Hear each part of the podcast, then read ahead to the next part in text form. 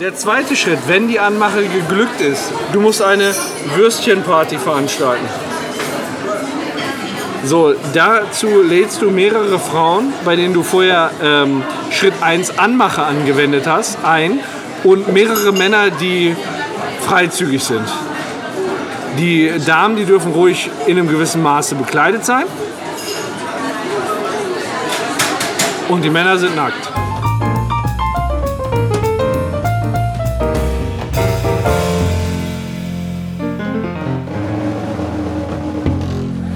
So, pass auf, hier, wir müssen jetzt zehn weiße Karten ziehen.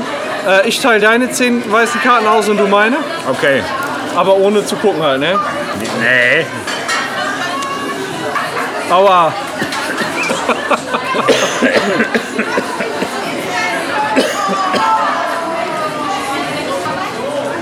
Ach schön, wie lange wir das nicht mehr gespielt haben, gefühlt. Habe ich zehn? Nee, noch zwei. Ah. Für mich ist das Bier. Ich nehme mal runter, ne? 10 Kilo leichter und das sieht dann nach meinem aus. Habt ihr Bacardi da oder Havanna? Das ist Havanna. Super geil. Das wäre schön, wenn es das wäre. Dankeschön. Dann können wir hier heute doch alt werden. Und warum kein Köpi? Ja, keine Ahnung, dann wäre es einfach perfekt. So, Was ist das für ein Geruch? also, ähm, was ist das für ein Geruch? Ähm, wir haben heute gut getrunken, gut gegessen und äh, ich habe bei dir und bei mir einige Male feststellen müssen, dass wir aufstoßen mussten. Kannst du das bestätigen? Ja, aber du hast nicht einen Pups einbehalten. Nee, ich habe keinen Pups einbehalten. nee, ich habe kein, oh, ich hab keinen Pups einbehalten. Aber kennst du die Situation, wenn du denkst, du musst rülpsen und auf einmal merkst du, es wird mehr. Es wird mehr, da, da, Wald, da, da kommt was. Das ist nicht einfach nur Luft, so. sondern da kommt Land mit. Aus dem Magen. Und du willst eigentlich nur rülpsen und auf einmal kotzt du die ganze Straße voll. Und das riecht und das stinkt. Und gerade nach Knoblauchpommes mit Tijuana Street Fries, mit, mit, den, ne, ich, mit der Guacamole, mit den, mit den, mit den, mit den Knoblauch. Also wirklich richtig zum Kotzen. Und bei mir ist es halt der Geruch, wenn man einen Rübser erwartet und dann aber letztendlich auf den Boden kotzt. Ja. Ja. Also, ich war ja gerade pinkeln. Oh nein. Da war auch ein ganz übler Geruch. Unterschwellig. Es war nicht so durchdringend, aber unterschwelliger, ekliger Geruch nach Eichelkäse. Kennst du bestimmt auch, ne? Ja klar, wer kennt Wenn du das mal nicht? dich aus Versehen drei Wochen nicht äh, gewaschen hast im Schritt. Am Sack, Wochenende am reicht es einfach einmal den Lörres über die Stulle zu ziehen und dann hat man einen schönen. Schmierkäse. Ja, aber es hat tatsächlich unterschwellig danach gerochen. Ich hatte einen leichten Geruch schon in der Nase, aber eben nicht so durchdringend. Deshalb gehe ich davon aus, dass dieser Geruch von einem Mikropenis kommt. Ach, dein Mikropenis riecht. Ja, So. ja es Der- ist ja mal so. Ich bin ja nicht für, für meinen Schwanz bekannt. Mit deinem zarten Eichelkäse drauf. Ja, Ja, das ist ja natürlich eine super Erklärung. Also, da muss ich sagen, hör mal, das, das habe ich, also Sonnengestank habe ich wirklich noch nie wahrgenommen. Du musst eine neue ziehen, ne? Sonnengestank habe ich wirklich noch nie wahrgenommen. von einem Mikropenis. Von dem Mikropenis. Ja, Okay. okay. Ja, danke, danke, dass du das mit uns geteilt hast. Also, wirklich, dann würde ich jetzt mal sagen, nächste schwarze Karte startest du mal mit, ne? Ja, Als der Pharao nichts getan hat, rief Moses eine Plage von Pünktchen, Pünktchen, Pünktchen herbei. okay, der Pharao der war ja ziemlich faul. Ja, Ne? Kennst du Moses? ja. Moses kennst du, ne? Wer war Moses? Das war so ein, so ein Schwarzer, der in einer Kaffeeausgabe gearbeitet hat, oder? Genau, 2000 Jahre nach dem letzten Pharao. Ja, genau. Ist ja auch egal. Aber der faule Pharao hat sich nur auf seinen Lorbeeren ausgeruht, hat ja auch genug Kohle. Trotz Bittel und Betteln von Moses was zu tun. Aber da der nochmal nichts getan hat, hat Moses eben die Plage von 62 Teenager-Schwangerschaften herbeigerufen. So, Im alten Ägypten, Im alten Ägypten. so einfach. Ja, Moses. Nee. Ach, Moses. War Moses vor Christus oder nach? Möses. Ich bin ja nicht ganz bibelfest. Ist ja auch egal. Ja. Auf jeden Fall der Also Pharao, der faule Pharao, hat ja jeden Tag äh, unbefleckte Teenagerinnen kommen lassen, die er mal ordentlich knipsen konnte. Er hat sie kommen lassen. Kommen lassen, die ordentlich knipsen konnte. Ne? Hat ein Tor nach dem anderen reingerannt, eingerannt, eingestoßen. Mit seiner Pellebade. ja, und da hat Moses mal die letzten 72 Teenagerinnen im Land zusammengerufen und hat den direkten Blag verpasst. Und von daher hat er eben für 72 Teenager-Schwangerschaften gesorgt. Ja, okay. Verstehe ich. Verstehe ich, sehe ich auch ein. Ähm, aber das war ja nicht das Einzige. Also du hast jetzt gerade so ein bisschen drauf eingespielt, du weißt nicht ganz, wann Moses lebt oder gelebt hat. Und ich kann da vielleicht ein bisschen für Klarheit sorgen, weil ähm, als der Pharao nichts getan hat, hat der Moses nämlich ganz bestimmte Mittel veranlasst. Also er hat versucht, er hat versucht, ich weiß nicht, ob man kann das jetzt natürlich nicht sehen, was ich jetzt hier gerade mache während des Kneipenplaus. Er hat versucht, die politische Lage zu lösen.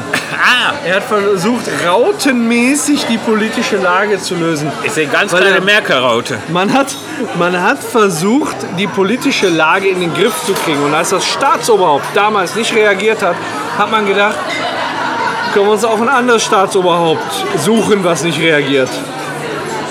Und hat sich dann dafür entschieden, zu sagen, wir nehmen einfach die Merkel. Wir nehmen die Merkel in Ägypten.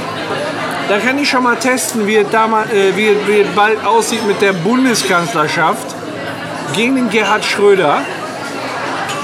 Und da, sie, sie hat halt ihre Erfahrung und dieses abwartende politische Verhalten hat sie eben dadurch, dass Moses sie gerufen hat, weil der Pharao eben untätig geblieben ist. Merkel. Und jetzt merkt sie, ihre ich dachte, Zeit ist selbst gekommen. Angelika Merkel wäre das Synonym für Untätigkeit. Ja, natürlich, das ist es im Prinzip auch. Das ist es im Prinzip auch. Aber das wusste Moses damals ja noch nicht. Ja, und deswegen, als, als der Pharao nichts getan hat, rief Moses eine Plage von Angela Merkel herbei. Oh, ich habe den Satz gerade. ge- Er rief eine Plage von Angela Merkel herbei. Ja, da kann ja auch eine echte Plage bleiben. Eine optische Plage. Augenkrebs. So, Ja, wo auch immer. Schritt 1, Pünktchen, Pünktchen, Pünktchen. Schritt 2, Pünktchen, Pünktchen, Pünktchen. Schritt 3, Profit. Also, unsere Schritte zum Profit. Also, ich sag mal, den Wunsch nach Profit hat ja heutzutage jeder. Ähm, du kannst mir nicht erzählen, dass nicht jeder irgendwie das Ziel hat, reich zu werden, Geld zu verdienen, um sich den lieben Stil, die Urlaube zu leisten, die er dann eben haben möchte. Und ähm, ja, im Prinzip geht es jetzt ja gerade um unseren Weg zum Profit. Und äh, gerade ich spreche, und ich glaube, ich spreche da im Namen des Kneipenplausch, wenn ich sage, der erste Weg zum Profit ist die Anmache. Also du musst erstmal relativ subtil eine Frau anmachen, um äh, erstmal, wie soll ich sagen, ein, also du wirst in der Regel Abstoßung ernten. Also du wirst abgestoßen. Körbe kriegen. Genau. Du musst hartnäckig bleiben. Du musst richtig, das muss richtig in Richtung Belästigung gehen, weil irgendwann weißt du selbst, wenn eine Frau Nein sagt, dann meint sie ja. Und wenn eine Frau Ja sagt, dann meint sie ja. Das heißt, du musst einfach nur dranbleiben. Der zweite Schritt, wenn die Anmache geglückt ist, ist, du musst eine Würstchenparty veranstalten.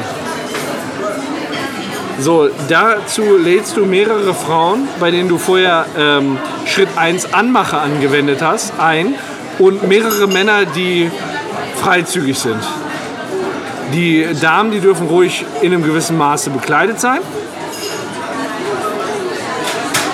Und die Männer sind nackt.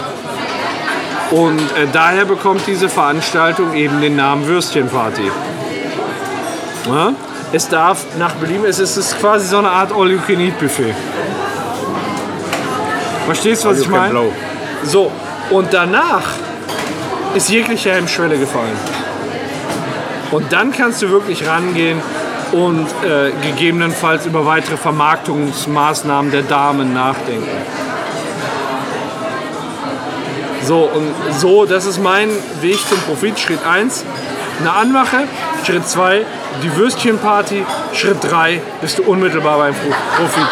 Ich denke, jedes Wort, was ich zur Erklärung jetzt hier gebracht habe, war überflüssig, weil das eigentlich selbsterklärend ist. Dieses System, das äh, erklärt sich im Prinzip von selbst. Ja, Oder? da kann ich gar keinen mehr draufsetzen. Aber ich bin ja in der Gastronomie. Okay. In den Zeiten, wo wir gerade von inflationärer Flut von Restaurants, Gastronomiebetrieben, L'Osteria, du kennst sie alle, Vapiano, sprechen, muss man schon was Besonderes bieten, um überhaupt noch Profit machen Ja, zu können. Logisch. Logisch, ne? Deshalb sag ich mal Prost. Ja, völlig klar.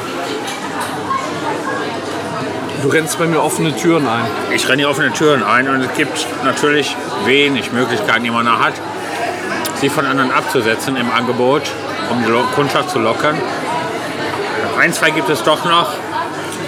Zum Beispiel für ein Steakhouse, wenn du wirklich Profit machen möchtest, als erster Schritt wäre es vielleicht sinnvoll und profitabel eben das letzte bekannte Bison zu essen für die Kundschaft. Also meinst du, das wäre so ein, so ein Stück Premiumfleisch? Aber was für ein. Ein richtiges Stück Premiumfleisch. Aller Achtung. Als erster Schritt. Aber Bringt einen natürlich nicht viel weiter. Man macht kurzfristig Kohle. Nur letzte bekannte Bison, bekannte Bison ist natürlich weg, wenn man gegessen hat.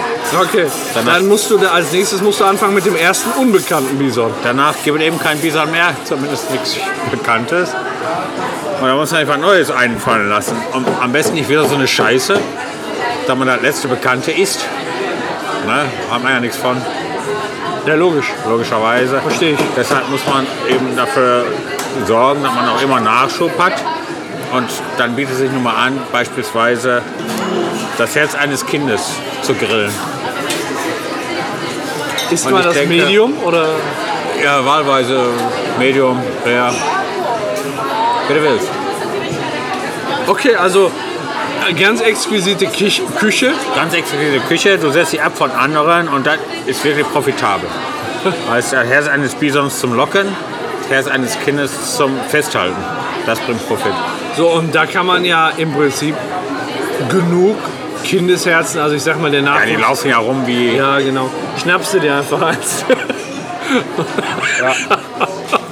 Hintertür in der dunklen Gasse. ja, Re Restaurantname wie in St. Pauli, Herzblut. Da kannst du so nennen. Ja, und dann, das ist dein Weg zum Profit. Für ein Restaurant, ja. Gefällt mir sehr, sehr gut, muss ich sagen. Das kann nicht jeder. Nee, was du da für Pläne hast. das ist wirklich alles.